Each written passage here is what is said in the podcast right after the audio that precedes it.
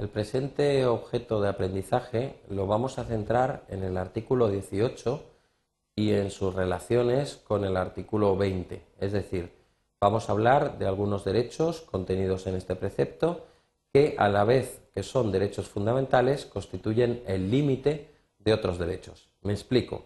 En el artículo 18 se contiene el derecho al honor, a la intimidad personal y a la propia imagen. Eh, luego, posteriormente, está el derecho al domicilio, el secreto de las comunicaciones, en fin, otros derechos que luego veremos.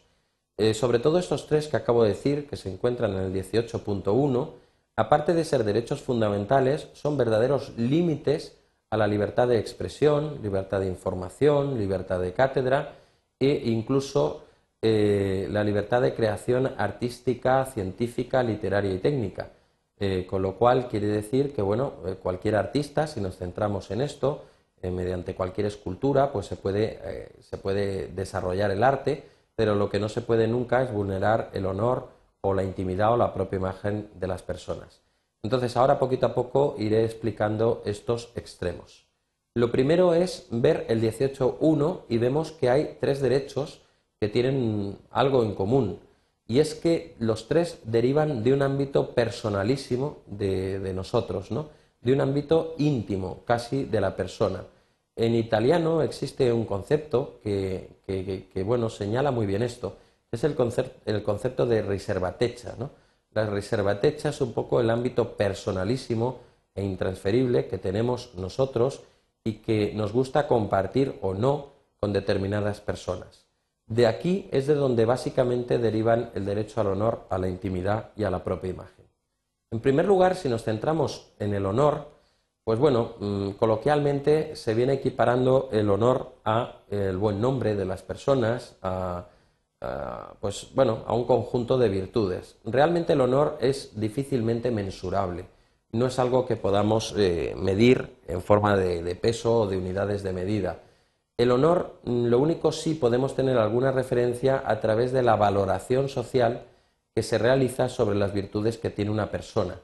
Y algo así es lo que ha venido a decir el Tribunal Constitucional sobre el honor. El honor, eh, partiendo de la imposibilidad de medirlo, pues bueno, mm, sería el parámetro fijado por la valoración que realiza una comunidad sobre las virtudes que atesora una persona de esa comunidad. Obviamente el honor está relativizado por las coordenadas espaciotemporales. No es lo mismo las virtudes que hoy rigen nuestra sociedad que las que rigieron hace unos años y las que vendrán de aquí a otros años. En la actualidad, bueno, pues algunas virtudes que se valoran en Occidente son el valor de la palabra dada, la puntualidad, la, no sé qué deciros, el ser justo, el ser una persona honesta, eh, etcétera, ¿no? Eh, la sinceridad, es decir, que hay varios, la generosidad incluso, hay varias virtudes que cuando una persona atesora se dice, pues es muy honorable, ¿no? El honor eh, está protegido sobre todo penalmente a través de dos delitos, que es la injuria y la calumnia. La injuria es un insulto con un elemento subjetivo, el animus injuriandi, las ganas de dañar el honor de una persona, ¿de acuerdo? Y la calumnia supone la imputación falsa de un delito a sabiendas. Yo sé que aquella persona no ha robado, pero voy a decir que es un ladrón y con eso genero de algún modo la duda en la comunidad. Eso es una calumnia. Bueno, pues el honor, eh, hay que decir que toda persona tiene derecho al honor y a que, a que se le respete ese buen nombre y a que sea valorado por la comunidad de acuerdo a estas virtudes. En cuanto a la intimidad, eh, nos dice el Tribunal Constitucional que es un poco el derecho de manifestarse de tú a tú sin, ningún tipo de injerencia externa. Es muy importante desde ya saber que la intimidad no solo se desarrolla en el domicilio, sino también en lugares de tránsito público. Yo ahora mismo soy dueño de este discurso y si quiero, pues lo, puedo abrir o cerrar eh, según mi voluntad, porque bueno, esto es una clase y esta clase eh, lo que implica es una manifestación o exteriorización de mis conocimientos que yo debo decidir eh, con quién comparto o no. Y eso sería una manifestación de la intimidad. Del mismo modo que cuando dos personas se encuentran en un restaurante sentadas, pues están hablando de sus cosas y no sería lícito poner ningún tipo de medio para eh, intrometernos en, ese, en, esa, en esa relación ¿no? que se está produciendo en un momento dado pues, en una mesa y en un restaurante de tránsito público. Esto sería la intimidad. Y por último, el derecho a la propia imagen es quizá el más fácil de identificar porque versa sobre la propia fisonomía de las personas. La propia imagen nosotros somos dueños de ella y podemos cederla, venderla, arrendarla, etc. El derecho a la propia imagen implica que el sujeto titular de la misma, en último caso, es el que decide si esa imagen eh, se publica o no se publica o, lo que se hace con ella. ¿no?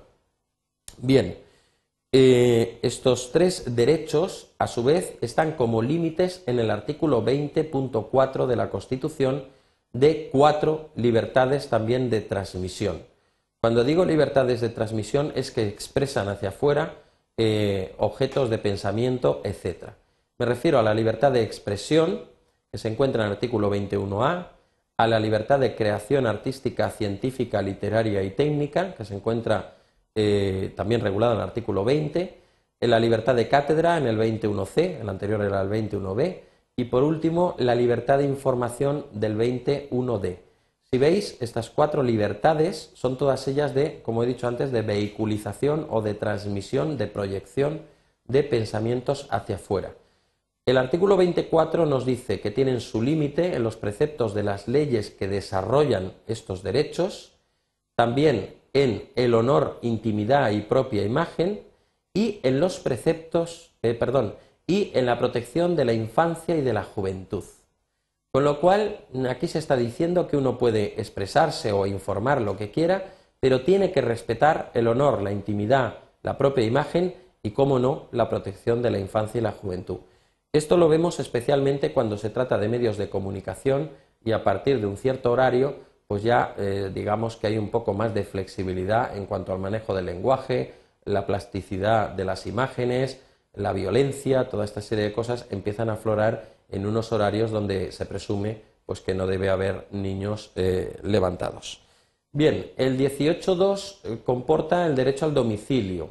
El derecho al domicilio es un derecho que tiene poco que ver con el anterior y quizá lo más sustantivo del derecho al domicilio es que implica el derecho al domicilio el poder residir habitualmente en un lugar y que ese lugar sea conocido por los demás y que sea inviolable, invulnerable es decir, que no puede haber ningún tipo de injerencia externa.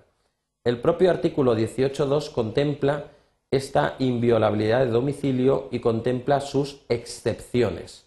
Como todo derecho, absolutamente todos los derechos, es un derecho limitado.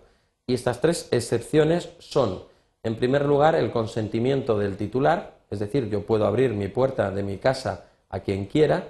En segundo lugar, la resolución judicial motivada, que sería un auto de entrada y registro judicial, donde el juez autoriza a las fuerzas y cuerpos de seguridad del Estado a entrar en una vivienda y a registrar eh, por motivos de seguridad eh, pública. Y por último, nos dice la Constitución en caso de flagrante delito. ¿Qué se entiende por flagrante delito?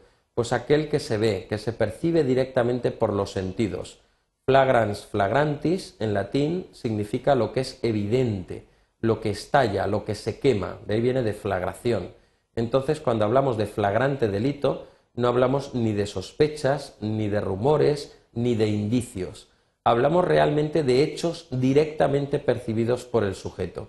Solo en estos tres casos se puede entrar en el domicilio. De otra parte, la ley penal despenaliza otros dos, que son el estado de necesidad y la fuerza mayor. El estado de necesidad es el sacrificio de un bien jurídico de igual o inferior valor al que nosotros salvamos. Es decir, nosotros el que sacrificamos vale igual o menos que el que salvamos. El ejemplo que siempre pongo, y es muy plástico y didáctico, es el de Titanic. La película Titanic, pues vosotros sabéis que eh, cuando se caen el chico y la chica al, al mar, cuando se hunde el barco, queda un tablero y este tablero o este trozo de madera solo sujeta, creo que era un trozo de puerta, a una persona. Bien, pues el estado de necesidad es lo que sucede. Leonardo DiCaprio opta por sacrificar su vida para que la chica finalmente se salve. ¿eh? Y esto es un estado de necesidad. Si nos vamos a otra película, la de Poseidón, pues vemos que también hay una escalera que solo puede sujetar a tres personas y entonces, bueno, pues hay que sacrificar a una porque, bueno, perdón, solo puede sujetar a dos personas y hay tres. Y el penúltimo pega una patada al último para que caiga y, eh, por tanto, se salven dos. Esto sería un estado de necesidad. Y la fuerza mayor, pues sería cuando un evento, eh, generalmente de la naturaleza, imprevisto, sucede y entonces actuamos guiados por un instinto de conservación. Esto es la fuerza mayor. En estos casos también se prevé que la entrada en el domicilio esté despenalizada, es decir, no suponga una ilegal intromisión. Y por último, tenemos en el artículo 18 dos apartados más, uno el secreto de las comunicaciones y otra la libertad informática. Eh, nada, solo decir que aquí se prevé el secreto de comunicaciones eh, postales, telegráficas y telefónicas, que realmente esto ya está pasado de moda y que la Constitución necesita una revisión, puesto que las nuevas comunicaciones a través de SMS y de correos electrónicos han superado con mucho el plano que está en la Constitución. Y con esto concluimos este objeto de aprendizaje.